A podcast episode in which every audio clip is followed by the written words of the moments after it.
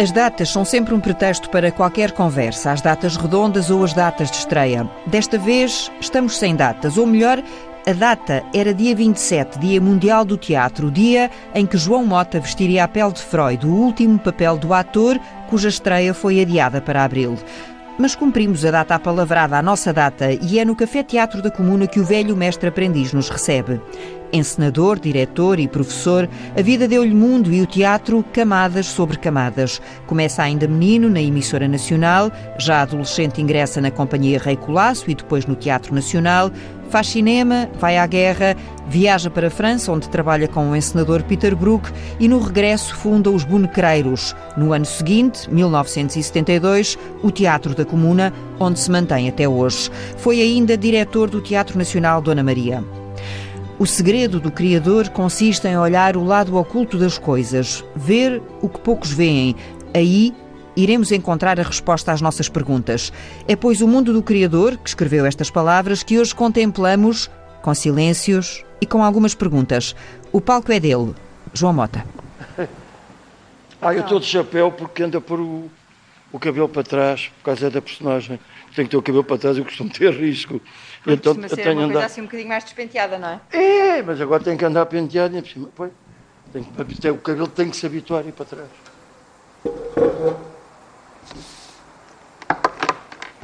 Olá, João. Bebo das suas palavras. O lugar mais importante da comuna, e para mim, como ator, como encenador ou diretor, é sempre o real, o mundo lá fora e não o palco. É lá que vou buscar tudo.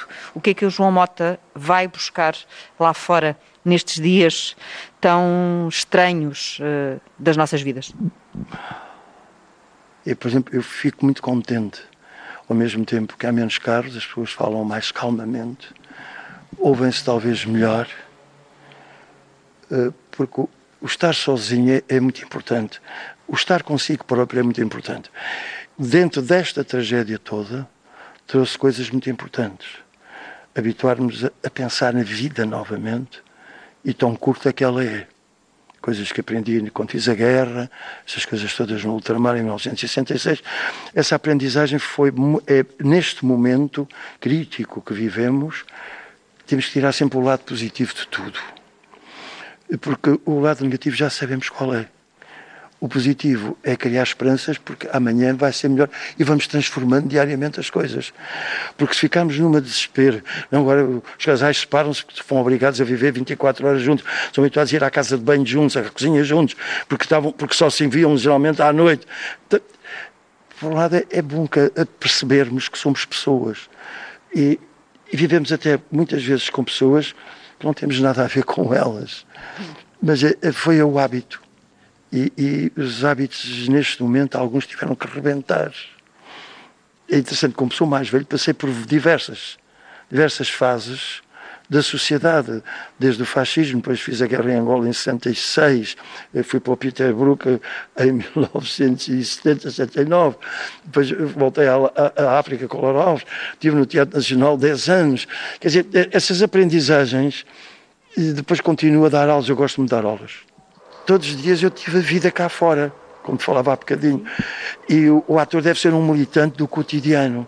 Deve, deve observar, deve ver, deve, deve estar deve ir ao supermercado, deve estar sentado muitas vezes também numa esplanada a ver as diferenças mesmo de classes, tudo. Isso tem uma importância muito grande. Mas sentido é, é a questão atualmente, é que vê o que hoje, o que é que vê? Uh, vejo, uh, vejo, exatamente, vejo, vejo na mesma. Não, não vê as esplanadas estão vazias, os restaurantes estão fechados, não há vida social? É esse vazio que eu lhe digo, o silêncio. Tem o outro lado, também é um lado muito positivo. Eu só vejo sempre os lados positivos. Eu quando olho, vi, que, vi que está nada. Falta aqui qualquer coisa, falta a vida. Pronto. Isso é importantíssimo percebermos o valor e dar valor à vida. Vamos dar mais valor do que dávamos. Quer dizer, é, é uma aprendizagem.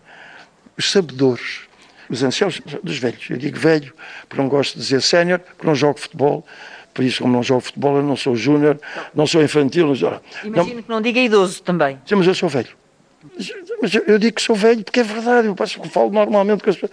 Porquê? Qual é o meu problema? Não tenho problema nenhum.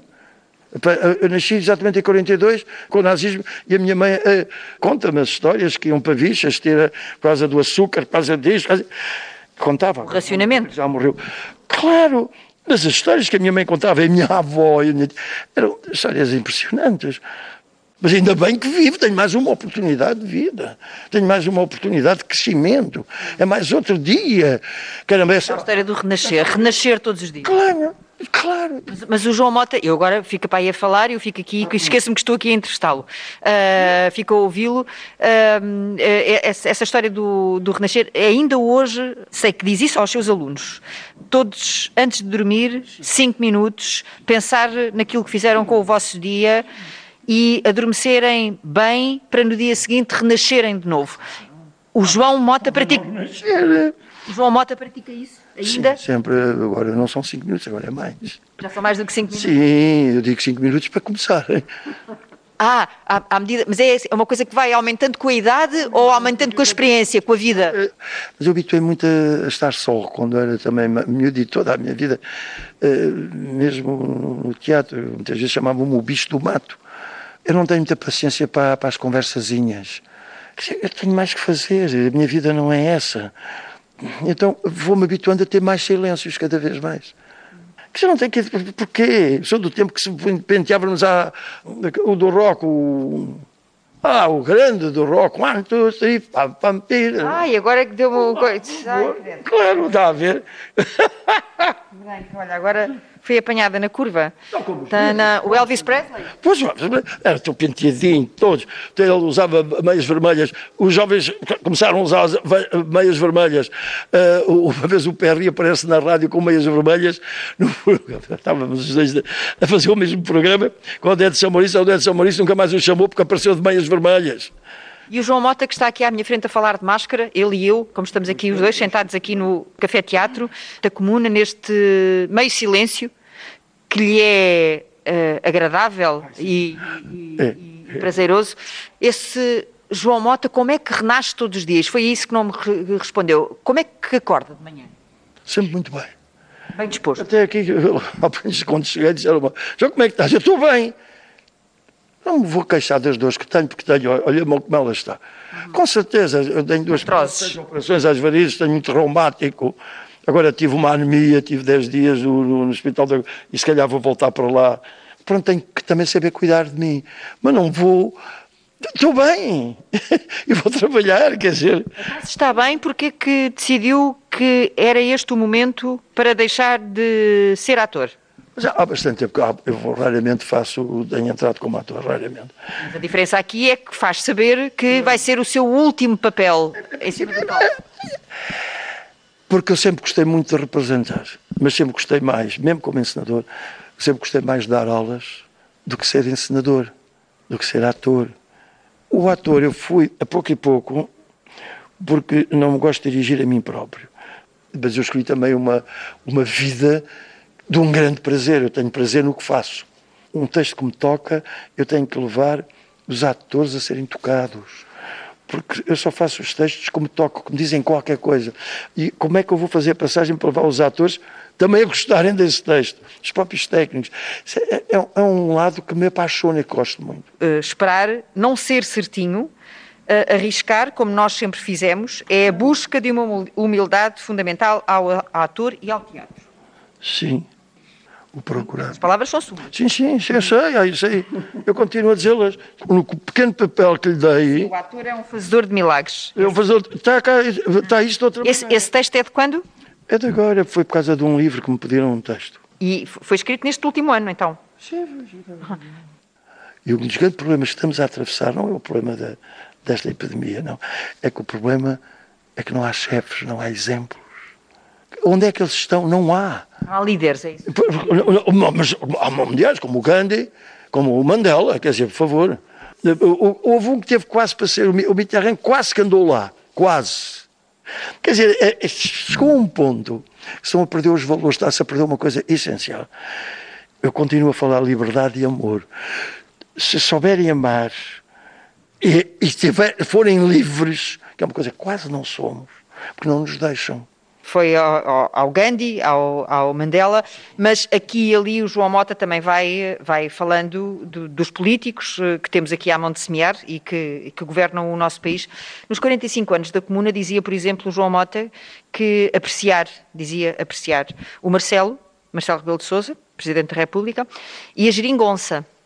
Arriscar, como nós sempre fizemos, é a busca de uma humildade fundamental ao ator e ao teatro. Por isso gosto de Marcelo Rebelo de Sousa e da Geringonça. Não são os bons alunos, os certinhos. Não fazem o que se espera deles, não obedecem a uma máscara fixa. Eu não me lembro dessa frase, mas pronto. O Marcelo foi importantíssimo como presidente. Quase que uniu tem um lado de amor para a sua população, para aquele povo, todo ele. Amor ao próximo. Sim, há um lado religioso nele. Claro. Como o Guterres, quiser que eu gostei muito e sou amigo do Guterres. Depois a geringonça. Bom, a geringonça já passou. Não, mas a geringonça foi importante, eu vou lhe dizer porque é que foi importante. Eu gostei porque pôs em causa muitas coisas.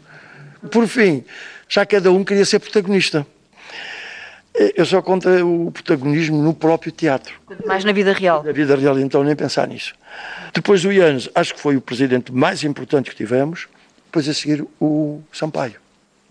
Repare, por exemplo, o Mário Soares, você é amigo do Mário Soares, é amigo da Maria. Está bem, a amizade não tem uma coisa para a outra. O, o, o Mário Soares eu gostei muito. É um rei, é, diferente, é uma pessoa que a gente gosta muito. Pronto. Olha, como presidentes, foi Ianes e Sampaio. E agora que o Marcelo está a, a retomar, a reiniciar este segundo mandato. Ah, neste, neste, é que eu estou a dizer. Porque interessa uma pessoa que as pessoas confiem de exemplos, mas ele agora, quando foi eleito, foi a pé à casa dos pais. Achaste maravilhoso. Mas acho é demagogia. Não, para mim não é demagogia. O ser de direita ou de esquerda, eu sou contra isso. Quero perceber, porque que a certa altura também disse que o António Costa, à época presidente da Câmara Municipal de Lisboa, seria, e as palavras voltam a ser suas, seria ou será um bom presidente da República? Foi um bom primeiro-ministro Aliás, sem ele nem teria havido geringonça. Pois, por isso é estou a dizer foi. Uhum. Não estou a dizer é. Foi o Primeiro-Ministro. É, agora é difícil, coitado. Coitado de ser Primeiro-Ministro numa fase destas. Aí é preferível ser Presidente. Eu nunca falo muito com eles. Mesmo com António Costa, não falo muito. Falo quando ele vem ver uma peça. Porque. Isso é política cultural, uma coisa muito, muito vasta. Eh, no bom sentido da palavra. O teatro faz, é uma, faz parte. Geralmente até o parente mais pobre, geralmente. O, o Agostinho da Silva dizia-me uma coisa que eu não me esqueço, que eu dava aulas em Saltilho, ele dizia é, é cuidado em ser pedagogo ou demagogo. Você continua a ser pedagogo e esqueça o demagogo. É que as pessoas gostam, que gostem de nós. Então vem um certo paternalismo, que é perigosíssimo veio uma falsa caridade. Isto não vai com esmolas. Discussões, conversas, com os filósofos também, que puseram a filosofia quase de lado na própria educação. Quer dizer, vamos trabalhar para o futuro. Pronto, partimos agora e vamos trabalhar para o futuro. Doa a quem doer. E, e Mas não... olhando para o cenário atual, temos ouvido muitos agentes da cultura a fazerem fortes críticas e sabemos como é que está uh, a cultura, não é? O parente pobre, já que já era parente pobre e agora é parente que continua a ser o parente pobre. E vai continuar a ser o parente pobre. Repare, em França, qualquer indivíduo sabe quem foi o Corneille, o Racine, qualquer um, Molière, sabem, sabem tudo. Em Portugal, Gil Vicente, António José da Silva, António Ferreira, vamos para aí fora, não leram nada, leem resumos. Se eu pedir ao João Mota uma avaliação sobre a Ministra da Cultura, não faz? Não, não, faço, não, não faço de ministro nenhum. Não faço de ministro nenhum. Agora, esta também não está a fazer nada. Já vem de trás. A vaidade dá cabo do homem. Sabe? Então, dos políticos é terrível. Os atores também. Eu já vi grandes talentos esfumarem-se. Tipo, há um talento que eu adoro, das minhas alunas que passou naquela escola, a Alexandra. Alexandra Lencastre? Foi das pessoas mais brilhantes que havia até hoje. Mas tem que ter cuidado. E vai a tempo? Espero bem que sim. Eu, eu acredito sempre. Mas perdeu-se, está a ver onde eu quero chegar? A vaidade. E depois são os amigos que nos fazem mais vaidosos. Dão-nos coisinhas e eles depois têm. Sabe, sabe, sabe, como é que escolhem as pessoas para, para, para as telenovelas? Algumas? Quantos é que tens lá naquelas coisas que eu não percebo nada disso, nem sei os nomes? Quantos nas redes sociais? tens? E é pelos seguidores que escolhem os mais jovens para entrar nas telenovelas. A pergunta que fazem é mesmo: quantos seguidores tens?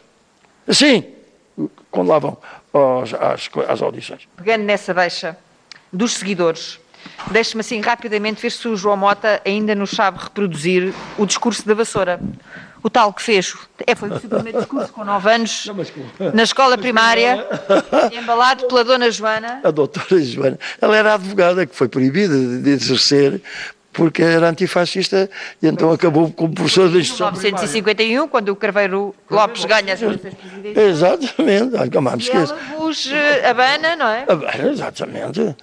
Ela ia-nos dizendo, a gente ia dizendo. Não gosto dele, não gosta dos pobres, não gosta daquilo. É mais um que, que vem mandado por o, o, o Salazar. Ela dizia mesmo assim. Era espantosa. E depois tive outra professora também. Dona Ema. Dona Ema, essa, essa foi. Cabo-Verdiana? Essa, essa deu uma volta.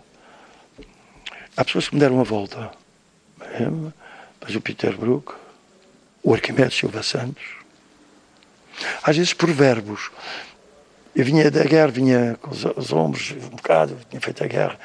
E quando vou para o Peterbrook, havia coisas que eles vinham todos de escolas inglesas muito boas, eram atores na América, vinham de lá mama, tinham trabalhado com o Bob Luísa dos Surdos, quer dizer, os do Polaco vinham os grandes mestres. Eu às vezes ia olhar dizia para eles, eu, né, je ne suis. Peter, eu, eu, há uma coisa que tens que aprender. Esse aí é, João, esse aí, é, esse aí. É.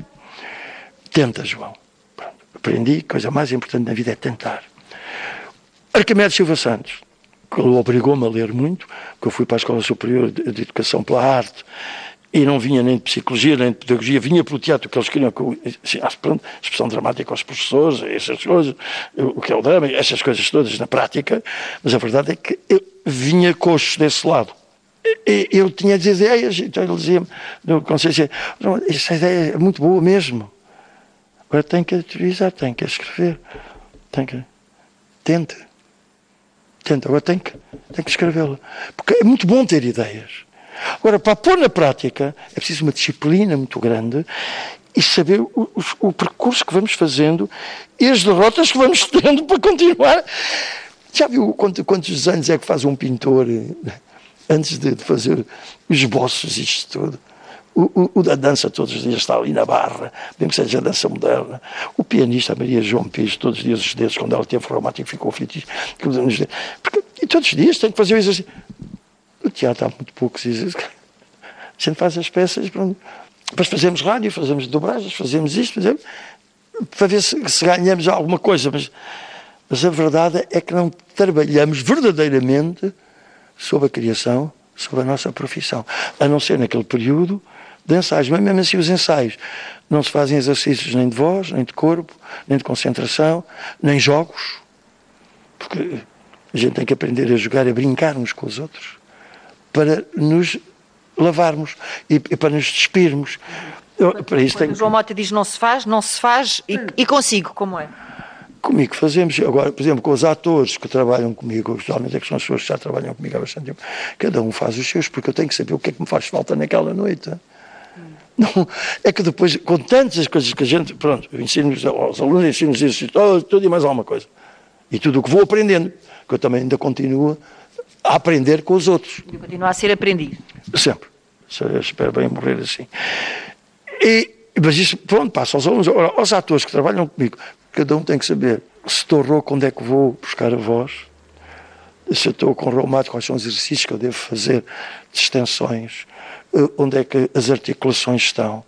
Cada um tem que saber, é responsável depois pela personagem que faz e está ali o público. Tem que o fazer antes.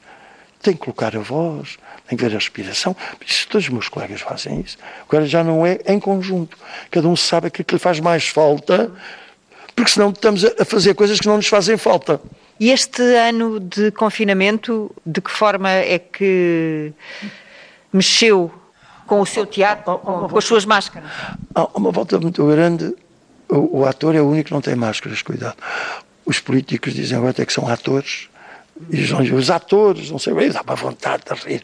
O, o, o Fernando Pessoa diz, o, o ator, ele diz, o poeta, é um fingidor que finge que é dor, a dor que de veras sente.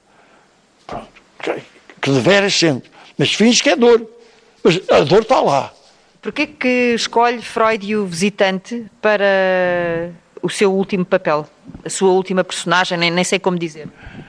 Eu conheci a peça quando a peça ganhou o prémio Molière. Depois, há 20 anos, o João Lourenço fez a peça com, com o Perry. E já lá vão 20 anos. As peças podem ser, todos nós fazemos peças que já foram e vêm. Porque há públicos e o público nunca é o mesmo. Por exemplo, eu acho que o Teatro Nacional devia ter sempre Gil Vicente Garrett ou o Judeu, que é um autor maravilhoso, em cena. Porque, ah, mas eles já fizeram, não. O público jovem está sempre a ver. Por favor, nós esquecemos esse lado. Pronto, há 20 anos. É um tema que eu gosto muito. Primeiro, gosto muito de, da ligada à, à psicologia, ligada a isso tudo. Depois conheci vários psiquiatras eu queria perceber é porque é que escolhe este. Mas a relação com. Claro. E depois, de repente, estava para fazer a peça, eu não, eu não ia entrar. E de repente, a barba foi crescendo. Ah, mas isso já com o confinamento? Foi já o do ano passado. E neste momento penso que é, a peça diz, diz muito. Diz uma ditadura que se aproxima, se não tivermos cuidado porque as, as, as coisas são proibidas. Naquela altura começam a ser proibidas. Na Áustria, porque o Hitler é, é, passa-se exatamente nessa fase. Quando eles entram, começam a proibir tudo. Uh, vivemos numa altura que a extrema-direita começa a, a proibição. A gente sabe já são contra o Chileno, depois são contra isto, depois são contra aquilo. Bom, temos também uh, a crise da saúde pública, que também nos traz muitas proibições que são questionadas Bom, e, e contestadas por muito. Começa por esse lado. Começa a luta contra o opressor. Porque não basta. Por exemplo, eh, ele tem que assinar um papel a dizer que esta apta estou bem para poder sair para a Inglaterra, onde só vive mais um ano a idade eu vou ficando mais velho. Sempre o Perry, quando fez a peça, devia ter 60 eh, anos. Eu tenho 78 para 79. Depois é um papel com os grandes conflitos interiores, também religiosos. Porque ele foi crente quando era mais novo, aquelas coisas que.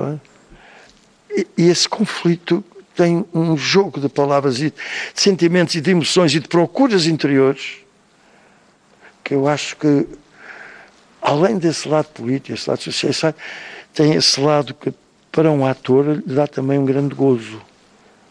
Dá um grande prazer. Qual é o momento? É, é o momento em que tem a sua barba a crescer que decide, não, sou eu que vou. Olha e diga assim, eu digo assim, mas porquê é que eu não vou, porquê é que eu não faço a peça? Já raramente entro nas peças, ao menos deixe de entrar. É a mesma última peça que faço é porque continuo a dar aulas e continuo a ensinar. Então, essa ligação ao teatro, continuo, continuo a fazer cenários, a fazer figurinos, quer dizer, continuo com esse trabalho. E deixando essa, uh, essa costela de ator. E a memória começa também a ser mais ah, difícil. Pronto. Claro que depois há coisas que temos que saber. Por exemplo, o Rui de Carvalho é maravilhoso e continua a ter uma memória maravilhosa. e, e, e, e já está com 90 anos, 94. Agora, pronto, quer dizer, é um tempo de vida, é um tempo de memória. E depois não, não, não sou capaz de estar a dirigir e, e estou em cena e onde é que eu estou, de quem é que me está a ver. Quer, quer dizer, cria-me problemas que, que não. Sei que eu represento pouco. Né? Então, se o ator é um fazedor de milagres, como escreve neste texto tão recente, o encenador é o quê? É o mestre do fazedor de milagres. Agora, cuidado. Há um, o Mercia Ilíada ele fala sobre isso. Os únicos que podem falar sobre a reencarnação são os atores. Já viram os personagens que a gente cria durante uma vida? O Ray Lear, depois a seguir é o Hamlet, depois é o Molière. E, e, temos que vestir a pele e tirar a pele. Mas estou a vestir-me e a despir-me interiormente. São camadas que vão ficando. E, não, e as aprendizagens que vamos fazendo sobre nós próprios. É que eu falo de camadas. Sim, que vamos tirando. Essa vida interior é mesmo muito, muito forte. Que a dado momento nós dizemos frases da peça como se fossem nossas. Andamos muitas vezes na rua como, como a personagem é. Quer dizer, a, a certa altura, por é que temos de estar vazios para ser criadores. Elas vão entrando e nós não vamos dando por isso, porque ela está cá. Mesmo quando tenho 20 anos, tenho uma vida. Trago as minhas coisas, tudo, dos meus amigos de casa, tudo, tudo está aí. Depois eh, o que eu vou descobrindo dentro de mim, inconscientemente. Continua a descobrir coisas dentro de si aos 78 anos? Muitas. Por exemplo, na guerra eu vi morrer colegas, um deles, meu amigo ao lado. Eu dou por mim a dizer, ainda bem que não fui eu. Ainda bem que não fui eu, que ele morreu ao meu lado. Aí percebi muita coisa. Claro que é um instinto da sobrevivência. Mas é horrível. É horrível. Há coisas que nós vamos aprendendo na vida que nos marcam para, para sempre. Na guerra percebi que o teatro não faz revoluções. Ajuda a fazer revoluções. E estou vivo e aprendi muitas coisas. E, no entanto, diz gostava de ter tempo para morrer. Sim. O doer, pronto, já me doeu toda a vida, tive sempre problemas de dores, de coisas. Mas ainda vai doer mais, se calhar. Esperava, espero que não. Mas ter tempo para, para saber que, que vou acabar. Eu posso morrer amanhã que não tenho problemas. Tentei deixar a casa arrumada diariamente. Porque é bom a gente despedirmos, mas no bom sentido da palavra. Para morrer, de repente, a gente, a gente não teve tempo. A gente não teve tempo. Como é que nos despedimos aqui desta conversa, tendo presente que estamos na rádio, que é onde tudo começa para. Onde eu comecei. Para o João onde eu comecei. Se voltasse à rádio, se pudesse voltar à rádio, agora o que é que faria na rádio? Programas para jovens. E na televisão, gostava de ser o avô João. Uma espécie de avô Cantigas? Não. Falar exatamente da globalização das expressões, ou seja, a expressão plástica, a vocal, a dramática. Fazíamos exercícios, brincávamos. Por que é isso não podia ser feito na rádio? Tem que se ver. Ah. Depois representava-se. A rádio como palco, como se voltássemos a fazer teatro na rádio. Sim, sim, mas uh, para os jovens. Habituámos a trabalhar com os outros, a estar com os outros. A rádio é maravilhosa, nós fazíamos tudo. Qual é a sua palavra preferida? Pode ser uma frase. Pode. Viva a vida ou viva o teatro. Eu só queria saber se tinha teatro aí, aí pelo meio, por isso é que... Antes, a minha frase, se me telefonar, está lá, viva o teatro. E agora, hoje, com a passagem que chamamos, vai passar a ser viva a vida. Está o teatro incluído, mas eu tenho que falar da vida. Porque as pessoas têm que se habituar e gostar de viver. E não há nada melhor do que viver. Depois acabou.